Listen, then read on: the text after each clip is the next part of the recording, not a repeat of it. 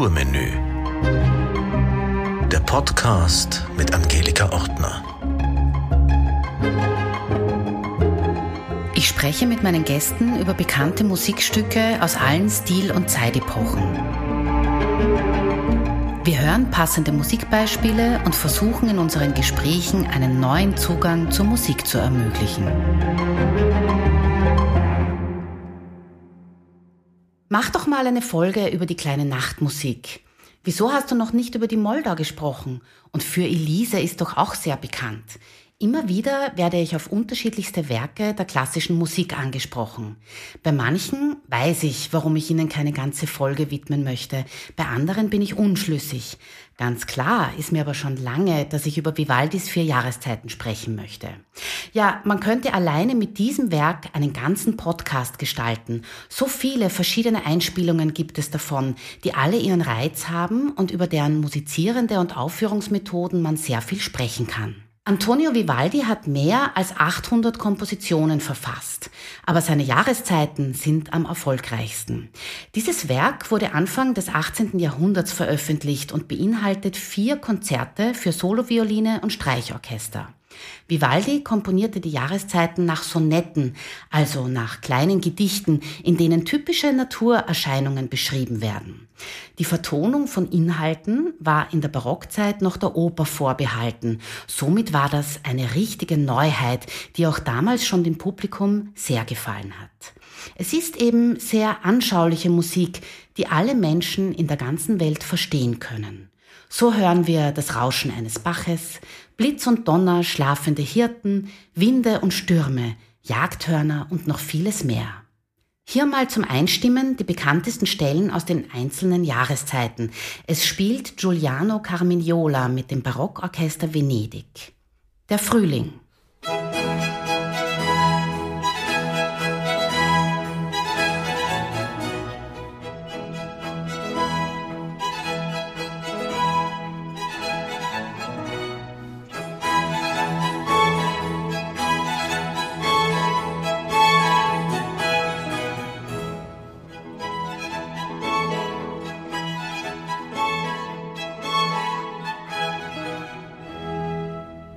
Der Sommer?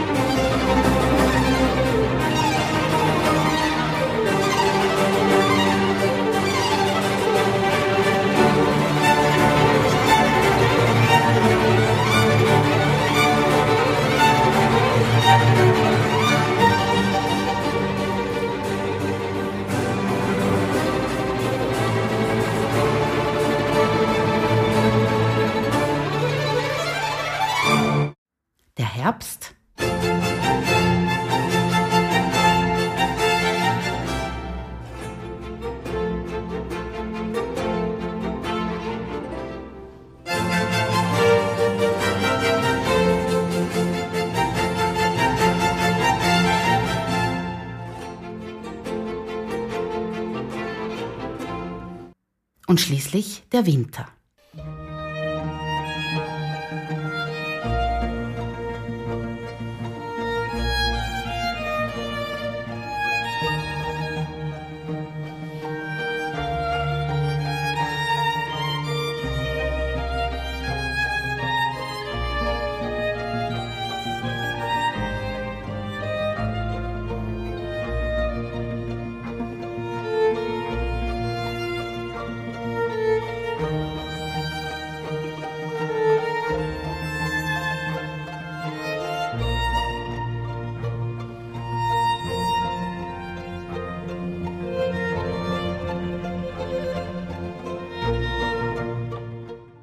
Geiger, Dirigent, Kammermusiker, Lehrer, Programm- und Festivalkurator. All das ist mein heutiger Gast, Ernst Kovacic. In den frühen 90er Jahren begann er als Solist mit vielen Kammerorchestern zu arbeiten, was in eine Laufbahn als Dirigent mündete. Er leitete das Wiener Kammerorchester und das Kammerorchester Leopoldinum in Polen. Er unterrichtet an der Universität für Musik und Darstellende Kunst Wien und leitet darüber hinaus auch Meisterkurse und Seminare. Herr Kovacic, für einen Musiker, einen ausübenden Musiker ist das jetzt vielleicht eine komische Frage, aber ich denke mir, Sie sind so vielseitig, dass ich unser Gespräch einfach mit dieser Frage beginnen möchte. Welche Position würden Sie denn am liebsten bei den vier Jahreszeiten einnehmen? Also die Sologeige, den Orchestermusiker, den Dirigent oder würden Sie sich sogar lieber ins Publikum setzen und zuhören? Am liebsten ist mir das Stück selber, die Konzerte selber zu spielen. Ich muss auch sagen, äh, ich habe das zwar einmal mit Dirigenten gespielt als Solist, aber das ist so schwierig, weil man nicht nur mit dem Ensemble, sondern auch mit dem Dirigenten harmonieren muss. Und ähm, vieles ist in diesen Konzerten so geschrieben, dass der Impuls eindeutig von der Solovioline ausgeht. Und ähm, die Bogenbewegung ist ja auch ein Dirigieren und ein Auftakt eines Konzertmeisters oder ein, einer Solistin ähm, sind äh, dirigentische Informationen, rhythmische und, und Ausdrucksinformationen. Also äh, ich würde das Stück auch nicht dirigieren. Zuhören ist sehr schön, natürlich, aber spielen durchs Leben. Dann sitzt man halt im Publikum und denkt mal, wie man es anders machen würde, wahrscheinlich. Naja, mittlerweile ist es so, dass ich einfach, wie auch immer es gespielt wird, und das kann ich gleich am Anfang sagen, ist das Stück, dieses Stück, diese vier Konzerte sind einfach genial. Es ist nicht erheblich, ob das auf Originalinstrumenten gespielt wird oder ob man ähm, die Freiheit äh, sich nimmt, ähm, Verzierungen einzufügen, besonders in den langsamen Sätzen oder Pausen macht oder klangliche Variationen setzt, wie zum Beispiel sul ponticello, das heißt am Steg spielen und das ist ein besonders durchdringender Klang, weil er etwas scharf ist. Also wie auch immer gespielt wird, die Stücke sind so gut. Ich würde es jetzt mal ganz banal sagen, man kann sie nicht umbringen. Anne-Sophie Mutter sagt zu ihrer zweiten Einspielung der Jahreszeiten, die Kunst besteht nicht darin, dass ich etwas schnell, sauber und perfekt spiele. Die Kunst besteht darin, der Partitur eine Seele zu verleihen. Dazu habe ich jetzt zwei Fragen. Wie kann man diese Aussage in Bezug auf musikalische Interpretation denn verstehen und dann auch umsetzen? Ann-Sophie Mutter äh, beschreibt da sehr schön, wie es allen Interpretinnen geht. Man wächst in ein Stück hinein. Ähm, ich bin überzeugt, dass sie am Anfang vor allem den virtuosen Aspekt, der absolut vorhanden ist, äh, im Auge oder im Ohr gehabt hat. Wenn man das Stück dann öfter spielt, äh, beginnt man zu fragen, warum äh, macht Vivaldi das so oder welches Programm befolgen wir eigentlich, wenn wir so eine, so eine ganzheitliche Darstellung des Jahres ähm, äh, spielen? Äh, am Anfang ist natürlich auch die, die technische Seite äh, eine große Herausforderung, weil das sind schon sehr schwere Läufe und Doppelgriffe und so weiter. Abgesehen davon ist es schon äh, sehr herausfordernd für junge Spieler, den Charakter eines Satzes gleich zu erfassen. Da müsste man später dann noch drüber, über diese Ritournelltechnik, über die Kompositionstechnik, die da Vivaldi äh, anwendet, sprechen. Das ist nichts Theoretisches, das kann man dann ganz einfach erklären. Aber mit den Aufführungen wächst man hinein und mittlerweile denke ich, äh, wenn wir, wenn wir ein Barockgemälde sehen, zum Beispiel einen Blumenstrauß, so wissen wir, ist, geht jetzt nicht um diesen Blumenstrauß allein, sondern die Rose stellt die Liebe dar, die Kornblume, die blaue, ist für Treue und, und alle Farben bedeuten, was jede Blume hat, eine symbolische Bedeutung. Und das könnte man schon auch auf die Jahreszeiten äh, übertragen. Es sind eben nicht nur Beschreibungen des rauschenden Laubes oder eines herabprasselnden Gewitterregens. Äh, der Mensch, äh, wenn man ausgeht davon, welche Rolle spielt der Mensch in den Jahreszeiten, da kommt man zu einer sehr interessanten Deutung. Im Frühling ist der Mensch eigentlich noch gar nicht da. Da geht es um Vogeln, da geht es um ähm, Quellen.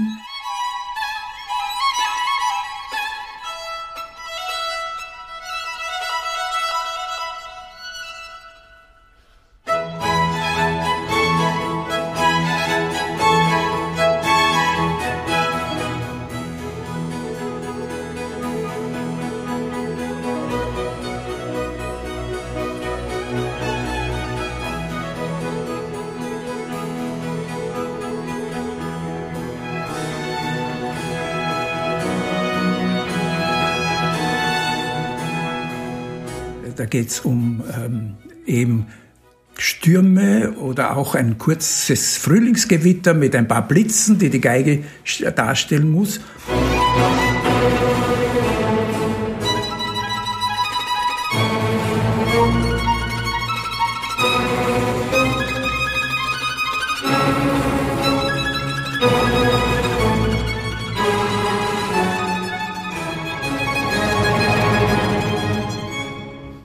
Im letzten Satz geht es um einen archaischen pastoralen Tanz von Nymphen mit, mit Hirten. Ja, das sind Menschen, aber das ist ein, wirklich ein, ein uraltes archaisches Bild.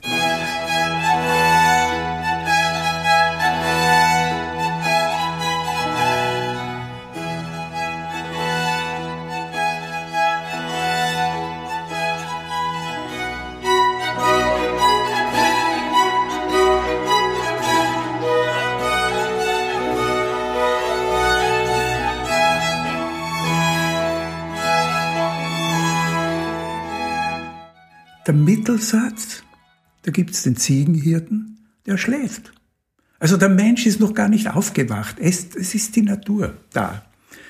Der Hund, also wenn man jetzt einen Sigmund Freud-Anhänger ähm, äh, fragt oder C.G. Jung, der Hund ist ja, die kann als Symbol der, des Unterbewussten sehr oft gedeutet werden.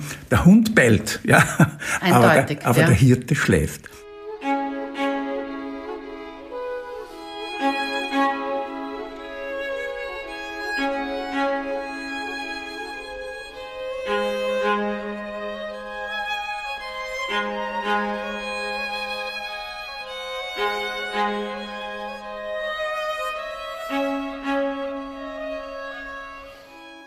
Also ich wollte mit dem nur andeuten, so kann man auch an das Stück herangehen. Eigentlich ist der Mensch erst da im Herbst. Er hat eine Ernte eingebracht. Er feiert das mit Tänzen und natürlich mit Essen und mit Trinken.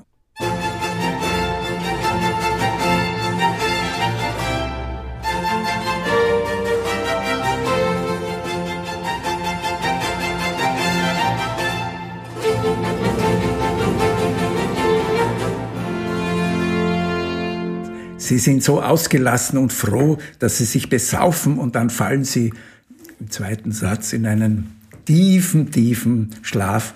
Das ist übrigens einer der harmonischen Höhepunkte. Das ist so unglaublich, welche Harmonien äh, Vivaldi da verwendet. Es ist wirklich wie albträumisch äh, und trotzdem von einer Ruhe, von einem Cembalo, Arpeggio untermalt.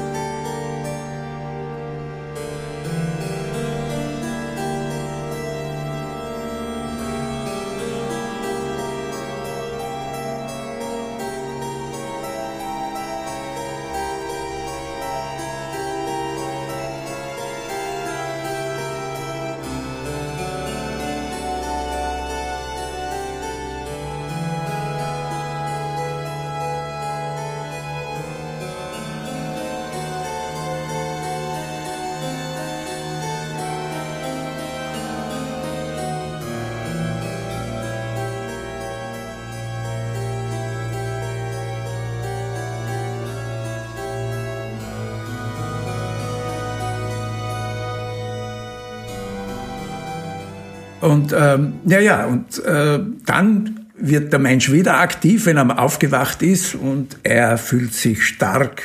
Er ist der Chef der Schöpfung und jagt und jagt und bringt um. Ja. ja. Also da ist der Mensch aktiv. Ja. Im Sommer vorher hat er vor allem gelitten unter, unter der, der, Natur, Hitze unter der Hitze, unter den Gelsen und Moskitos unter den Stürmen. Und äh, zum Beispiel, da ist ja schon, gibt schon eine Klage, das ist der zweite harmonische Höhepunkt in dem ganzen Zyklus, die Klage des Menschen, die Angst, die Tränen, er schreibt die, die Tränen, ähm, die er weint aus Angst vor allem, was die Natur äh, bringen kann. Das ist eine ganz berührende Stelle.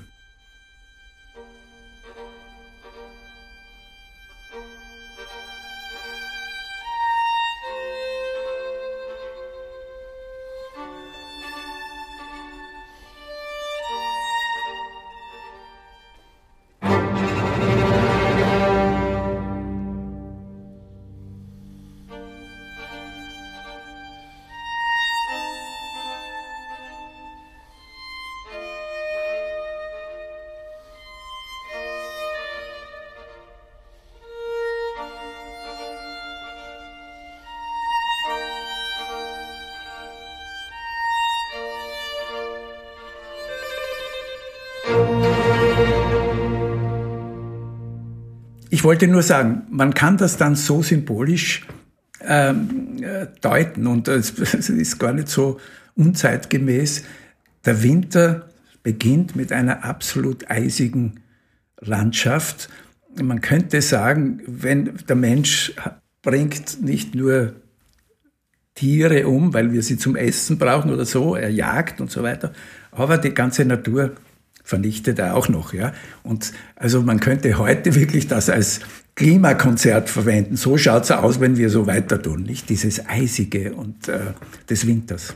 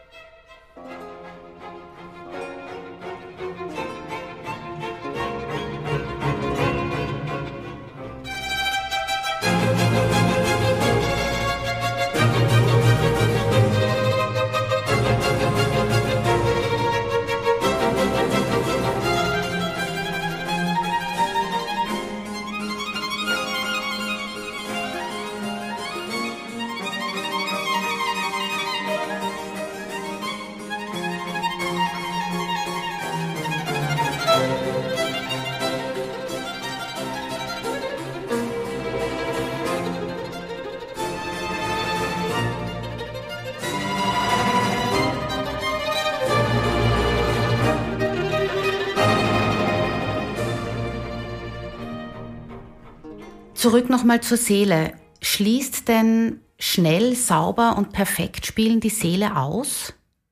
Äh, perfekt spielen heißt nicht, dass es seelenlos gespielt ist. ist. Wenn jemand sehr gut ist, ich würde nur nicht das Wort perfekt verwenden, weil Perfektion ist ein tödlicher Begriff.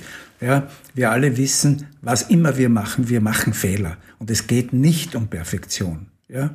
Und schnelle Läufe, ich meine, äh, ähm, es gibt schnelle Bewegungen im Leben. Das hat ja einen Ausdruck. Ja? Also äh, wenn ich zurückdenke, wie meine Kinder äh, klein waren und ich habe sie länger nicht gesehen, weil ich unterwegs war und ich habe sie dann gesehen und wir sind aufeinander zugelaufen. Diese Geschwindigkeit, das war ein Ausdruck der Freude. Also Geschwindigkeit ist nichts Seelenloses. Geschwindigkeit, wir, wir, wir sind ja manchmal wie rasend innerlich, weil wir uns so freuen auf etwas. Hm? Und das kommt dann in der Musik natürlich das dann auch zum Ausdruck. Ja. Ich bin so froh, dass Sie das sagen, weil es gibt doch noch immer wieder viele ähm, Lehrende, die diese Perfektion so in den Vordergrund stellen. Es gibt doch viele Leute im Publikum, die sich die Perfektion von der Bühne wünschen. Ich glaube nicht, dass die Perfektion noch ganz äh, wegzudenken ist. Für mich persönlich auch. Also ich, ich will jetzt da dem Publikum nicht nahe treten, aber meine Erfahrungen mit Publikum sind, und es, Gott sei Dank ist es so, dass das Publikum von selbst aus, von sich aus, das, das große Publikum, einen Filter eingebaut hat. Die hören viele Dinge, die nicht stimmen, überhaupt gar nicht. Ja? Gott sei Dank ist das so. Ja. Sie hören wesentlich. Sie wollen eine Botschaft hören. Nicht? Und es ist ihnen eigentlich gleich, ob das ganz fein intoniert ist oder nicht. Wenn man aber beginnt, Aufnahmen zu vergleichen, wie spielt der Pianist das und ah, der ist der, der Lauf ist nicht ganz makellos und so weiter. Na gut, dann, dann da hat schon der Wagner eine Oper geschrieben. Das sind die Beckmesser. Also gut, äh, das gibt's natürlich auch. Ja, die Hörgewohnheiten sind ja auch ein großer Punkt, also speziell jetzt auch bei den Jahreszeiten. Nikolaus Anoncourt hat ja diese Hörgewohnheiten sehr in Frage gestellt, auch mit seiner ersten oder eine der ersten Aufnahmen ähm, in originaler Aufführungspraxis. Diese Aufnahme, wo seine Frau Alice eben Sologeige spielt, aus dem Jahr 1977, die hat die Jahreszeiten schon auf den Kopf gestellt, oder nicht? Ja, sicher. Äh, es gibt ähm, äh, bei Hanonku ein paar Sätze, da ist er wirklich revolutionär gewesen in, in seiner Darstellung damals. Und die Alice Hanoncourt hat super gespielt. Also ich, äh, sie hat das wirklich sehr schön gespielt. Das, der Satz, auf den ich äh, da besonders hinweisen möchte, im Winter gibt es einen äh, Teil, der zweite Satz, da ähm, wird geschildert, dass man am Ofen gemütlich sitzt in der Wärme, aber hundert andere draußen leiden unter dem Herabtropfen und, und strömenden Regen und der Kälte. Und äh, also wie ich das das erste Mal gespielt habe, oder die ersten Male, habe ich das natürlich eher orientiert an der Wärme des Ofens. Der Hanunkur und seine Frau haben das eher aus der Sicht der hundert anderen, die draußen im Regen furchtbare Zustände kriegen, weil das nass und kalt ist. Ja? Also da, da prasselt das.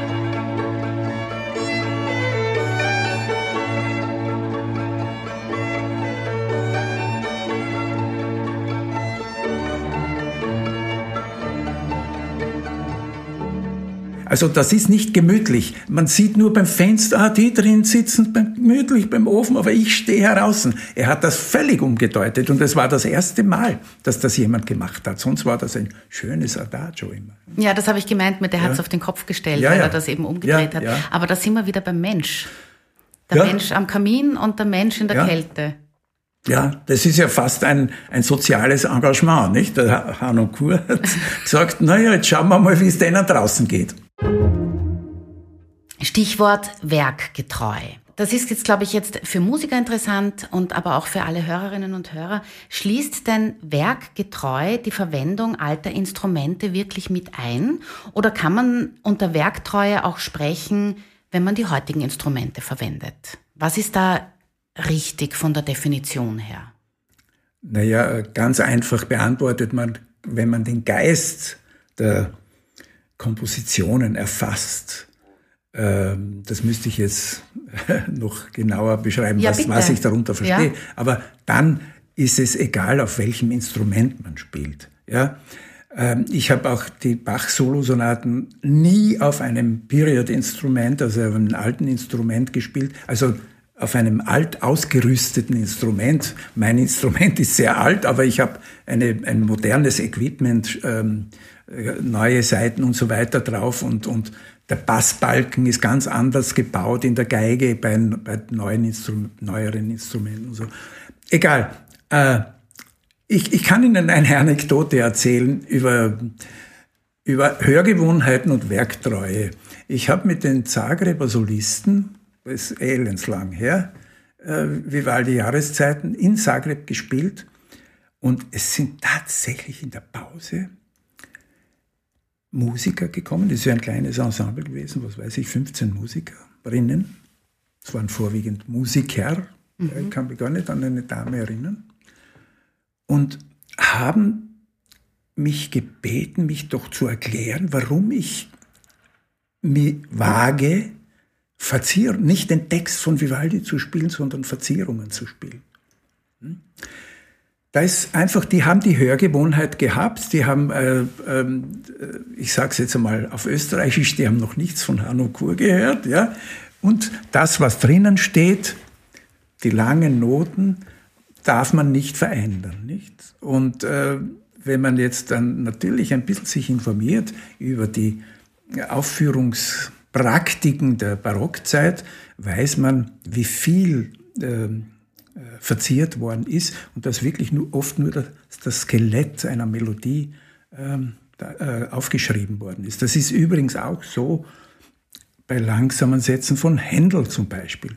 Es ist bei Bach ein bisschen anders, weil der Bach hat ein, ein bisschen misstraut den, den Musikern. Er, er, er hat das einmal beschrieben, sie, sie machen Verzierungen, die nicht äh, mit dem Satz, also mit dem, mit dem, auch nicht mit der Harmonie übereinstimmen. Auch der Leopold Mozart warnt in seiner ähm, äh, Violinschule vor manchen Ornamenten, die eigentlich äh, nicht in die Harmonie passen.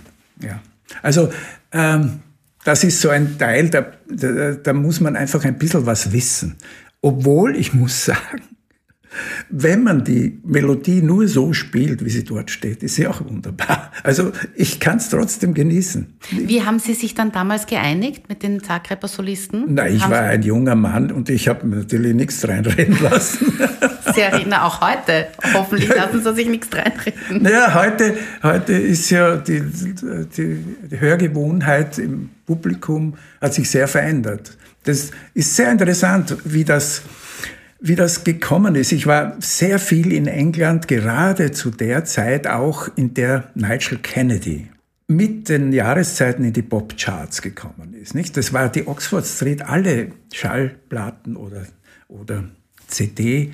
Äh, äh, Geschäfte ja. waren, waren richtige Türme von Nigel Kennedy, Vivaldi, Vivaldi, Nigel mhm. Kennedy. Und er hat, ähm, es ist sicher nicht die beste Aufführung, die man sich vorstellen kann. Aber er hat grundsätzlich einmal das Ganze, die Erwartungshaltung total verändert. Hm?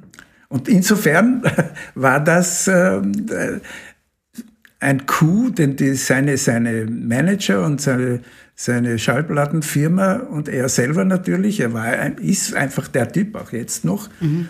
ähm, äh, ja, äh, die haben das äh, geschafft, dass da die Hörgewohnheiten revolutioniert worden sind. Ja, 1989 ja? war das wirklich ja, ja. ein legendäres. Aber von, von äh, authentisch, also werkgetreu kann überhaupt nicht geredet werden. Ja. Wir hören uns dann auch eine Stelle an von Nigel Kennedy, ich komme dann noch dazu, was diese vielen Aufnahmen betrifft.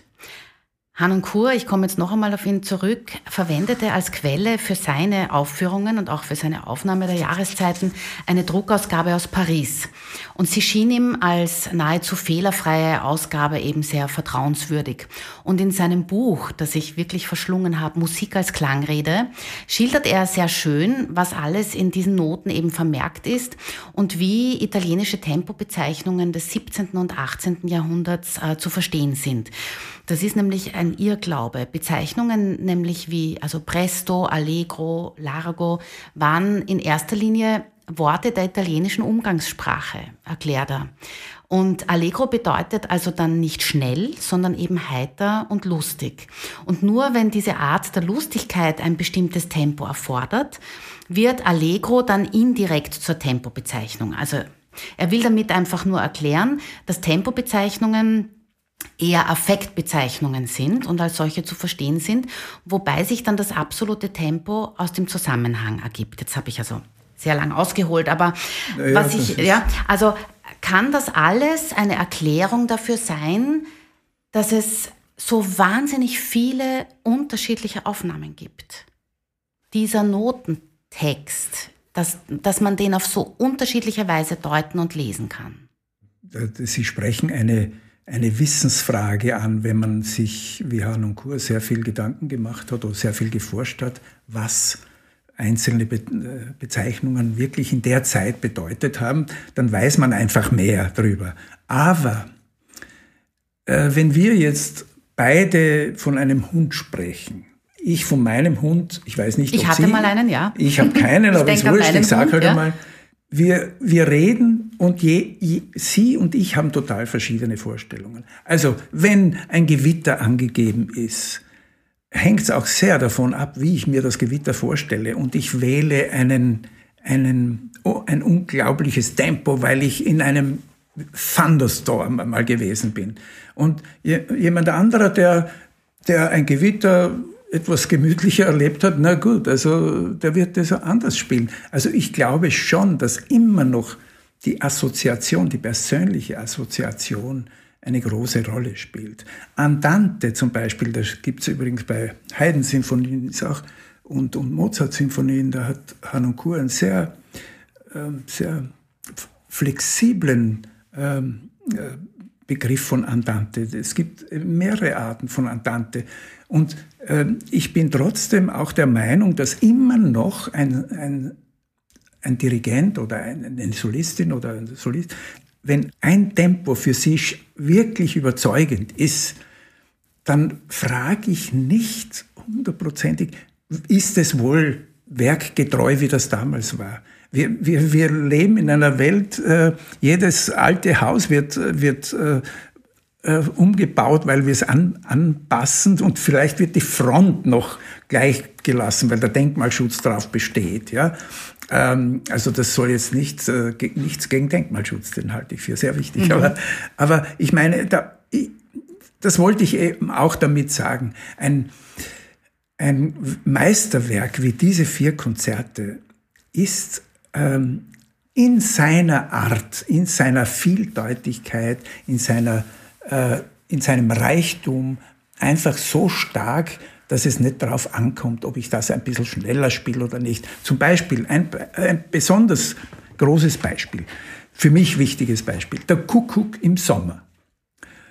Ich habe Aufführungen von wirklich ähm, ähm, Period Instrument äh, Ensembles, also Instrumente, die sich äh, Ensembles, die sich wirklich äh, Mühe machen, originalgetreu zu spielen. Ich höre ein Tempo und ich habe nie erlebt, wenn ich einen Kuckuck gehört habe, dass der in Stress ist. Ich habe ihn einfach nicht erlebt. Ja? Also ich weigere mich, das Stück so schnell zu spielen. Ja, ich möchte, dass das, und dann gibt's noch dazu mit dem, mit dem Generalbass Cello so ein paar harmonische äh, Varianten drinnen, die möchte ich äh, hörbar machen. Also ich wähle dort ein Tempo, das mir für einen Kuckucksruf sinnvoll erscheint.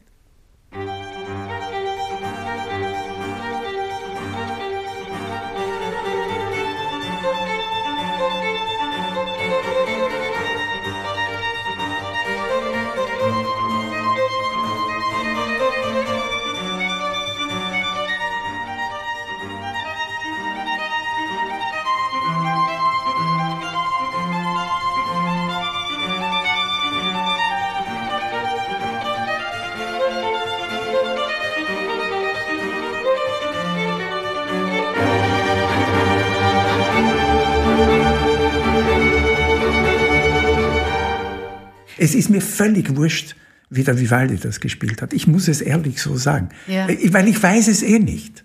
Ja. Verstehen Sie, das ist jetzt nichts gegen den Vivaldi und ja, ich verehre den Vivaldi wirklich sehr. Äh, man müsste eigentlich, wenn man über Vivaldi Jahreszeiten spricht, ja über diese unglaubliche Persönlichkeit auch sprechen. Äh, Sie haben das schon angedeutet.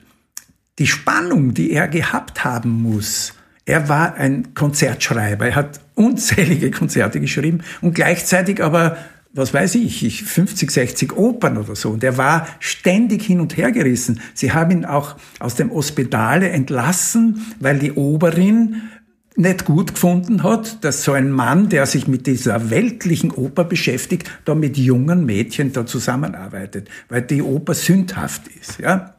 Und ähm, also er muss eine unglaubliche Spannung gehabt haben damals in sich, ja. Und er hat das aber verbunden. Und sicher sind die Jahreszeiten auch eine Frucht schon seiner Erfahrungen in Mantua, wo er Operndirektor war oder auch an dem, an der, am Teatro ähm, San äh, Angelo, San Angelo hat es geheißen, ja, in, in Venedig. Dort war er auch schon, wie er das erste Mal rausgeschmissen worden ist, aus der Pietà, das ist dieses Waisenhaus, mhm hat er dort schon ähm, äh, Gelegenheit gehabt, Opern zu schreiben. Also man, man muss dieses, äh, diese Stücke auch einordnen in sein gesamtes Schaffen, das ist ein reichhaltiges Opernschaffen und ein ganz reichhaltiges geistliches Musikchorschaffen, äh, nicht? Und äh, ja, die Zerrissenheit, die Sie ansprechen, das hat ja auch nicht nur seinen Beruf betroffen, also die, die, die innere Zerrissenheit auch, weil er war ja eigentlich Priester oder seine Eltern haben eine Priesterlaufbahn, habe ich ja. noch gar nicht erzählt, eigentlich vorgesehen gehabt. Das heißt, er war eben in diesem ganzen Klerikus irgendwie drinnen, wollte aber Musik machen. Dann war er, kam er aus der Oper, dann hat er eben die Waisenmädchen unterrichtet dort. Also das, das ist so ein, ein buntes Leben gewesen. Er hat ja dann Venedig verlassen und ist ähm, in Wien gestorben auch. Ja, ja. Ähm, also ähm, eine Bewegtheit in dieser Barockmusik, die sich natürlich äh, in der Barockzeit, die sich dann in der Musik halt eben auch gezeigt hat, wie Sie sagen. Also er war, er war, ist zu Priester geweiht worden, hat aber ein gesundheitliches Problem gehabt.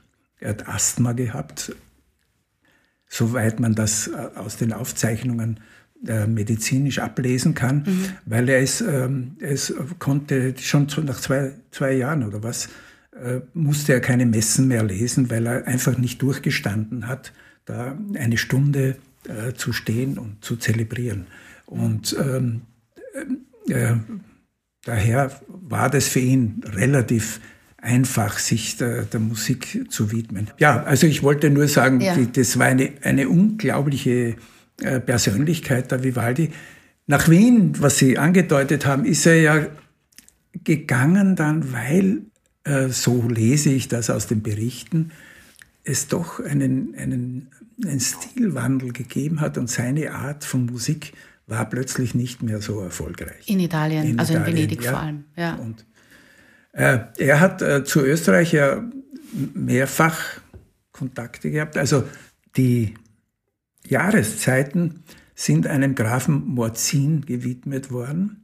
Und da in der Widmung wird ganz klar, dass es schon Vorläufer des Konzerts gegeben haben muss, also erste Fassungen.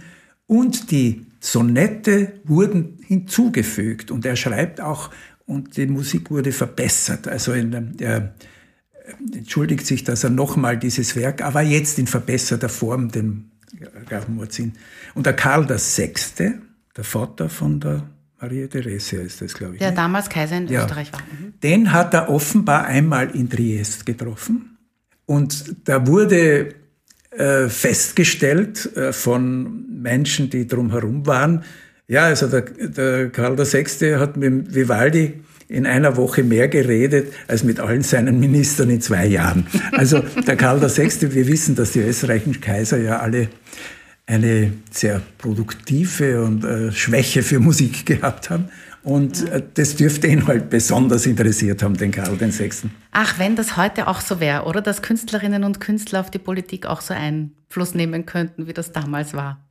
Ja, oder dass sich die Politiker so interessieren für die Kunst. Ja. ja.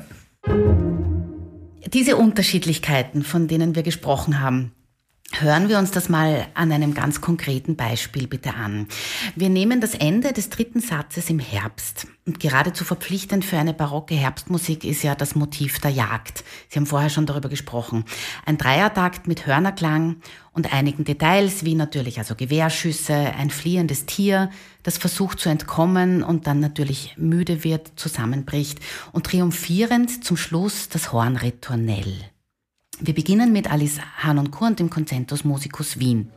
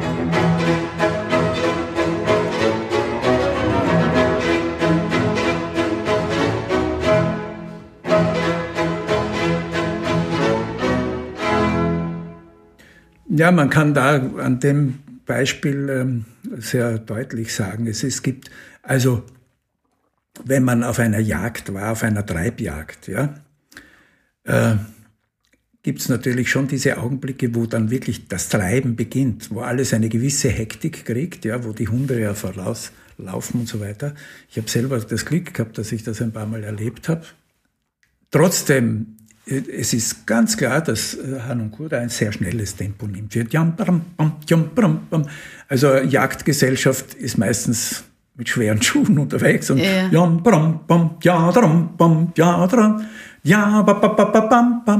also aber natürlich, ähm, man versteht ganz deutlich trotzdem, das ist, das, da ist schon nicht nur das, das Wild ist getrieben in dieser Aufführung, ja. sondern auch die Jagdgesellschaft ähm, ist von einem Jagdtrieb getrieben sozusagen, ja. nicht? Und interessant ist auch, weil Sie einmal erwähnt haben, wie, wie unterscheiden sich die, die, die äh, Aufnahmen.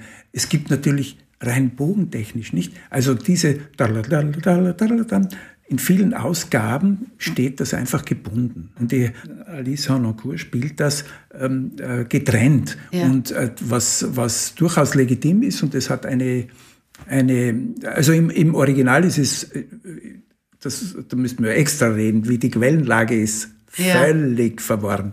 Aber ähm, es sind keine Bögen. Sie hat also sozusagen recht, aber natürlich äh, könnte man auch meines Erachtens binden und das ist trotzdem das, das, ähm, das Wild, man sieht das Wild, wie es davon rennt und, und in, in Eile flüchtet. Ja. ja. Ähm, also da gibt es so kleine Unterschiede, nicht? Oder ähm, zum Beispiel ja, daram, bam, ja, daram, bam, bam, wie man endet. Wie man endet. Ja.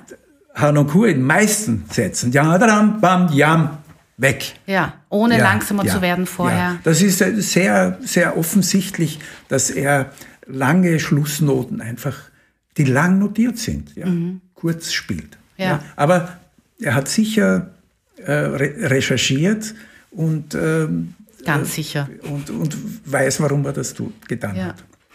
Äh, ganz anders im Vergleich dazu Felix Ayo mit dem Ensemble I Musici.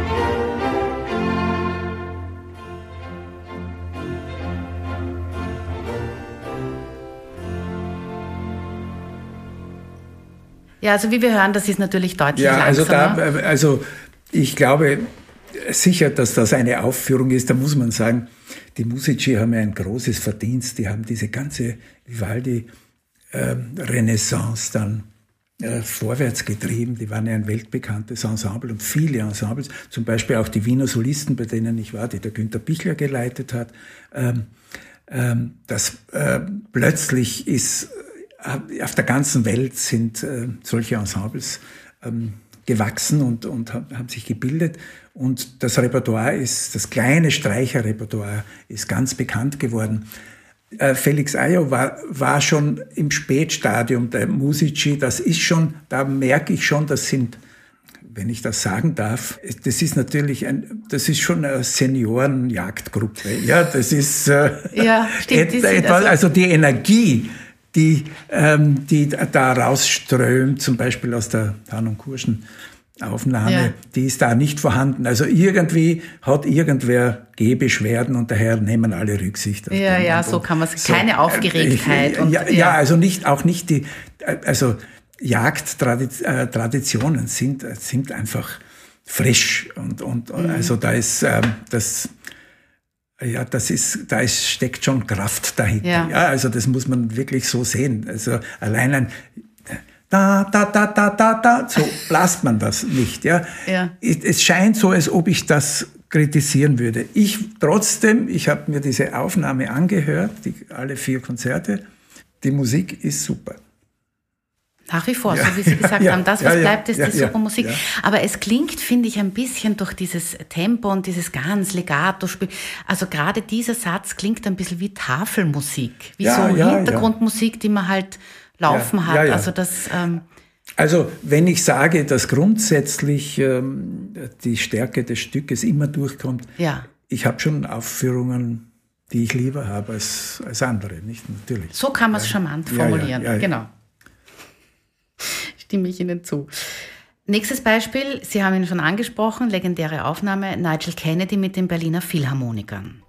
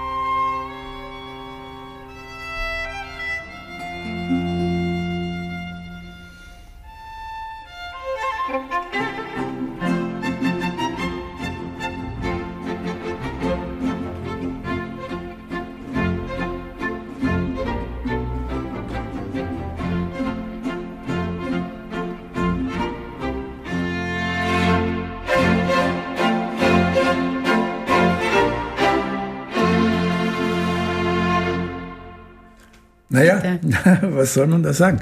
Ähm, der ist ein langsameres Tempo, hat aber sehr viel Energie.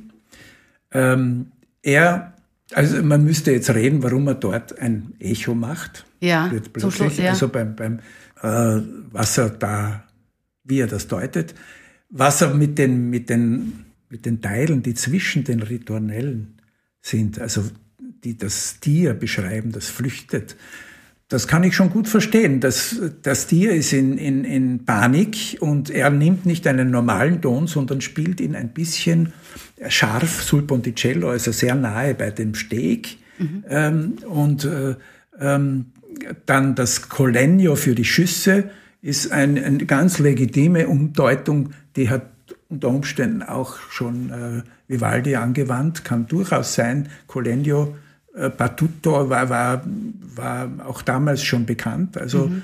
äh, äh dieses Crescendo, das ist natürlich auch, da gibt es dann schon die, die solistische Eitelkeit oder dass man zum Schluss jetzt da, oh, ja. obwohl, ja. da muss ich auch sagen, ähm, Dynamik äh, ist schon ähm, in der Zeit sehr variabel verwendet worden. Und also ich habe noch ähm, ich völlig ahnungslos war, wie ich habe von Terrassendynamik gehört und mhm. dass man das immer abstuft. Also äh, das Tutti war sowieso eher immer laut, ja, und äh, dann konnte man eben abstufen, aber plötzlich sind diese dynamischen Sprünge entstanden. Ja. Und das war überhaupt nicht so natürlich. Ja. Also das äh, konnte je nach harmonischer Spannung, je nach, ist auch damals ähm, variiert worden. Nicht? Also ähm, da habe ich überhaupt keine Hemmungen, was ja, das versteht man, dass er möchte da aufreiben zum Schluss. Ja. Und also er spielt überhaupt sehr überdynamisch. Also die ganze Aufnahme ja, ist sehr. Ja, klar, und er stampft manchmal mit den Füßen. Ja, ja, genau. Und so, das gehört, das gehört einfach zu dem Image, das. Zu seiner Persönlichkeit dass er, auch. Er, ne? Das er damals geprägt hat. Ja. ja. Was wir noch gar nicht besprochen haben, was die Besetzung betrifft. Die holländische Geigerin Janine Jansen hat die Jahreszeiten mit ganz kleiner Besetzung aufgenommen. Insgesamt besteht das Ensemble nur aus acht Musizierenden. Was meinen Sie, ist das eine gute Idee? Und freilich, ja. Ja, also das ist sehr, das habe ich auch öfter gemacht, so klein. Zur Besetzung überhaupt ist zu sagen, ähm, der Continuo Part, ja, wurde von Laute, von Orgel, von Cembalo, von verschiedensten Instrumenten oft übernommen. Das ist oft sehr schön und macht einen großen Unterschied, ob ich plötzlich ein Continuo auf der Orgel spiele. Ja? Äh, große Besetzungen ähm, äh, sind, äh, sind so üblich. Da hat man dann einen Dirigenten gebraucht. Ja? Mhm. Äh, ich glaube, in der Ursprungszeit, ist der, der Entstehungszeit, ist, ist eher ohne Dirigenten äh, gespielt worden. Da hat vielleicht die Konzertmeisterin, der Konzertmeister äh, das Ensemble geleitet, aber die Solistin oder der Solist haben eben äh, haben das zusammen gemacht. Also ich habe es oft aufgeführt, meistens aufgeführt eben einfach als Solist habe ich das, äh, man spielt ja die Tutti Stellen mit, mit also ja. mhm. man, man, leitet das einfach so. Ähm, ähm, es verändert absolut etwas in der Balance und man, man muss dann eigentlich auch äh, die Poesie mancher Dinge muss man, also gewalttätige ähm, äh, Ereignisse wie das Gewitter, wenn der Donner, das ist natürlich, wenn ich, wenn ich 25 Streicher habe, kriege ich dann mehr. Ja. Aber, aber dann, dann die eine Sologeige kann trotzdem nicht lauter spielen. Und das heißt auch, dass diese Aufführungen oft nicht filigran genug sind. Ja? Mhm. Also man spielt dann wie mit einem normalen Orche Orchester bei einem Violinkonzert. Man ist der Solist und spielt alles ein bisschen lauter, dass man durchkommt. Und äh, das ist meine Erfahrung. Ja. Also ich habe es auch viel lieber in einem überschaubaren kleinen Ensemble. Ja. ja. Was ist denn äh, Ihr liebster Satz? Gibt's, haben Sie einen liebsten Satz aus dem ganzen Zyklus? Nein, nein. Also ich, ich habe eh schon erwähnt, es gibt ja, ja, harmonische mhm. Höhepunkte. Aber zum Beispiel, jetzt, jetzt möchte ich auf die Ritornellform kommen das, ja. Äh, und an, von dort hin zu, zu der ja. Beantwortung der Frage.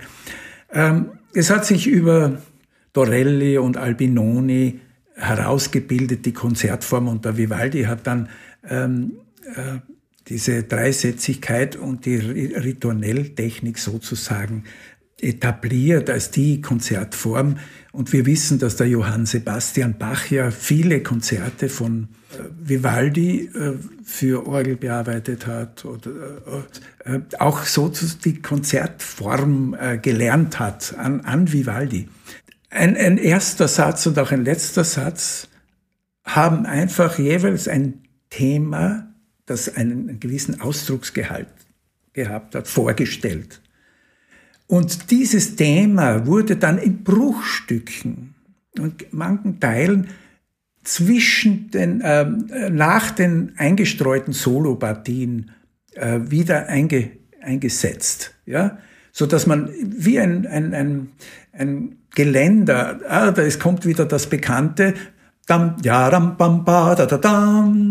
das kommt eben dann ähm, äh, auch ein paar Mal, nachdem die Quellen gemurmelt haben, nachdem die Vögel gesungen haben, nachdem das Gewitter vorbei ist und die Vögel fangen wieder an, ja, da, da, da, da, fangen zu singen an und zum Schluss kommt wieder dam, dam, dam, dam, da, da, dam, ja. Also dadurch hat er dem Ganzen eine Struktur gegeben, aber er handhabt das. Das ist ein sehr freies ähm, äh, Kompositionsschema und er handhabt das in verschiedenster Weise, je nach Anliegen des Satzes und zum Beispiel, obwohl es noch irgendwie vorhanden ist, im letzten Satz des Winters, ist es völlig aufgelöst. Und trotzdem haben wir das Gefühl, dass da ähm, dass da noch ein, ein, eine gewisse, eine, ein ferner Hall von Rituanellaufbau ähm, äh, vorhanden ist. Also Rituanell im Namen steht es ja schon drinnen. Es, es, wird, ähm, es, es wird, es wird wieder, etwas wird wiederholt. Im ja? Kreis gespielt. Damit wir uns zurechtfinden. Nicht? Also, ja. äh, und ähm, im, im, im letzten Satz ist das absolut fast aufgelöst. Ja? Und, ähm, aber es gibt natürlich auch feine Bezüge, wenn die, wenn die warmen Winde im letzten Satz des Winters plötzlich auftauchen. Erinnern wir uns, die fangen ja, ba, ba, ba, da, ba. Das kennen wir vom Sommer schon.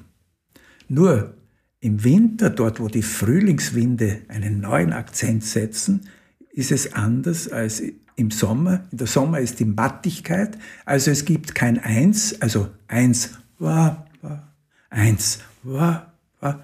Eins ist immer eine Pause. Und im letzten Satz, wir denken zurück. Das haben wir schon gehört, ganz sicher. Jeder, jeder Mensch kann das irgendwie, kriegt das mit. Da ist es Yam, bam, da, da, da, da, da gibt es Energie. Also er macht da sehr feinsinnige äh, Abstufungen und äh, ein Grundgeheimnis meines Erachtens der Wirksamkeit dieser Stücke ist auch, dass das melodische Material wunderbar einheitlich ist. Also äh, ähm, wenn ich ähm,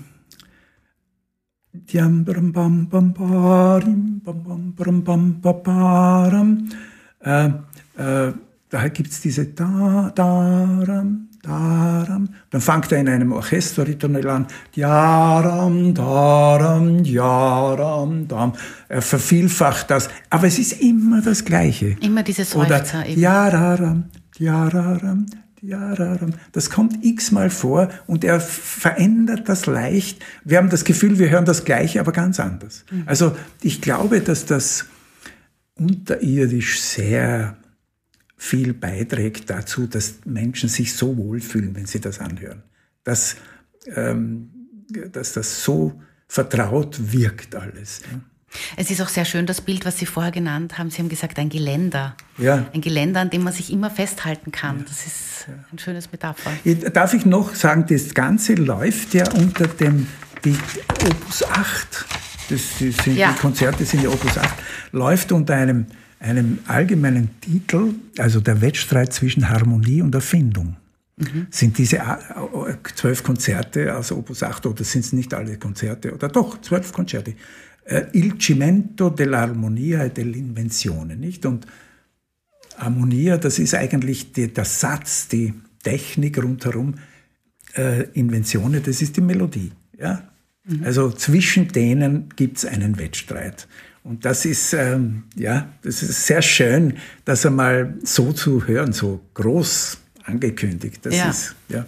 Ja, es ist auch schön zu sehen, also ich sehe es jetzt, meine Hörerinnen und Hörer sehen es nicht, aber es ist schön zu sehen, wie sie strahlen, wenn sie über dieses Werk sprechen.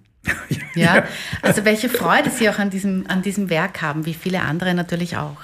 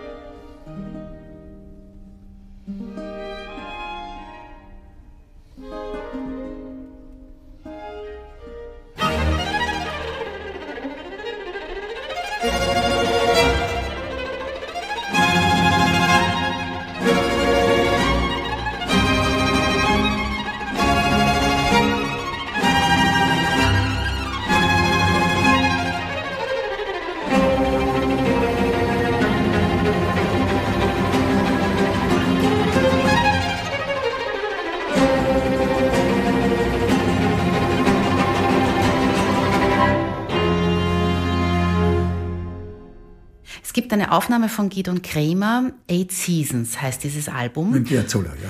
mit dem Piazzolla. Er vermischt hier also Vivaldis Jahreszeiten mit vier Tangos von Astor Piazzolla. Und Piazzolla hat diese Stücke 1965 bis 69 komponiert und wollte damit also zeigen, wie sich die Jahreszeiten in seiner Heimat Argentinien darstellen. Er schuf damit ein lateinamerikanisches Gegenstück zu Vivaldis Jahreszeiten. Und der Sommer, jetzt haben wir gerade noch den Winter gehört von der Janine Jansen, der Sommer klingt in Buenos Aires so.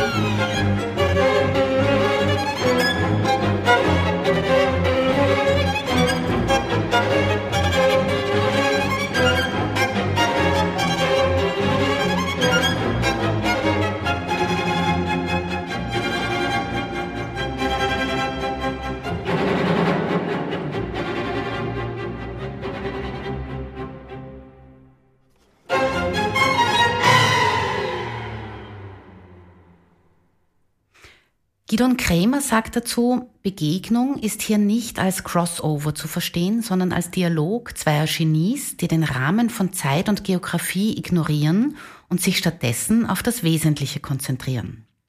Sehen Sie das auch so? Also ich habe, ich, ich muss schon sagen, ich habe die Stücke auch, ja, nicht so oft, aber sicher zehnmal in Kombination gespielt, nachdem das der Gidon auch gemacht hat, ist das ja von vielen Geigern gemacht worden. Also die Eindringlichkeit der vivaldischen Farben und Melodien ist, ähm, ist eine, eine, viel höhere für mich immer gewesen.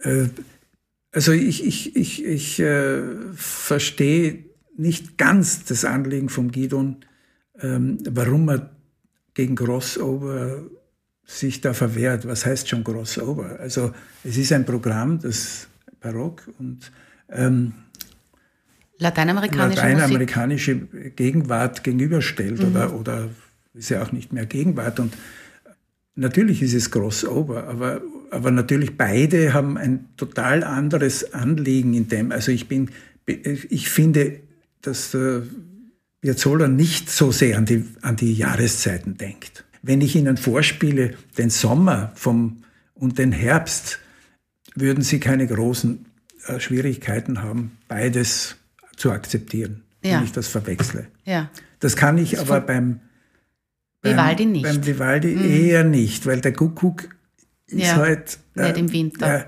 er, er, deklariert Oder, ja. auch nicht im Sommer mehr, nicht? Ja, er, er, deklariert mhm. sich jahreszeitenmäßig viel deutlicher. Also ich würde das so sagen, deswegen, ähm, ich hätte auch nie dieses als, als, als, als ein Negativum empfunden da, ähm, oder eine, ein, no, ein, das ein Bedürfnis nach einer Erklärung. Warum, warum, das ist kein großer Ober. Was heißt das? Es ja. ist, ähm, also ich verstehe, muss ehrlich sagen, ich verstehe nicht ganz was ja. er meint.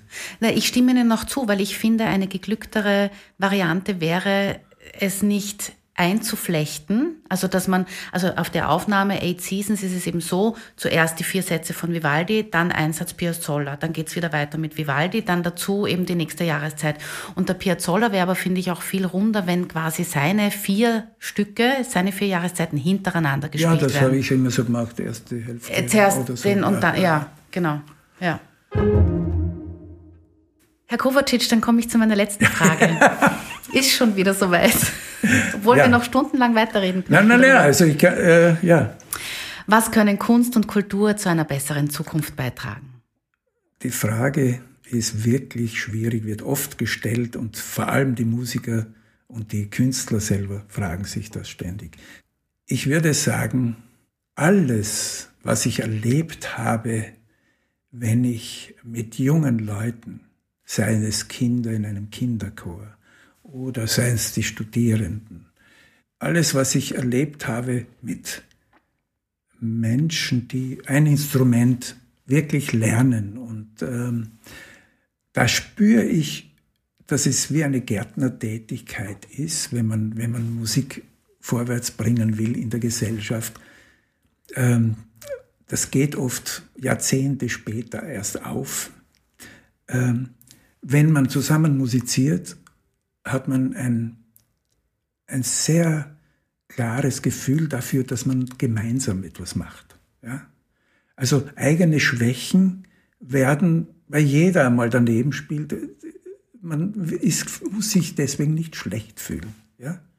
Dann ähm, ist es sehr oft in der Musik so, dass man zum Beispiel auch bei Tanzmusik, wenn der Rhythmus, der, der den Rhythmus spielt, nicht das Feuer hineinbringt, kann ein Melodiespieler gar nichts machen. Und wenn ein Melodiespieler da nicht swingt, dann geht es dem im Rhythmus auf die Nerven. Das heißt, es müssen alle zusammenwirken. Das, man muss verschiedene Rollen ausfüllen können, wenn man gemeinsam musiziert. Das ist irrsinnig wichtig, finde ich, diese, diese Grunderfahrung. Äh, wir arbeiten da zusammen, wir machen oft verschiedene Dinge, aber das gehört irgendwie zusammen. Nicht? Da gibt es eine, eine herrliche Balance zwischen impulsivhaftem Handeln und Achtsamkeit. Das lernt man so nebenbei, übrigens auch im Sport. Das lernt man auch in einer Fußballmannschaft, nicht? Da muss man auch, wenn man Verteidiger ist, was macht ein Angriff, wenn es keine gute Verteidigung oder keinen guten Tormann gibt? Also die, man lernt Zusammenhänge. Das ist, da bin ich ganz sicher, dass das, ich würde sagen jetzt das altmodische Wort, dass das veredelt. Das ist, man kann empfindsamer werden. Die große Szene, also wir wissen auch in der Barockzeit bei Vivaldi, wer hat Geld gehabt, um die Musik zu bezahlen? Der Klerus und die Aristokratie. Und denen geht es gut. Die wollen das Leben gar nicht ändern.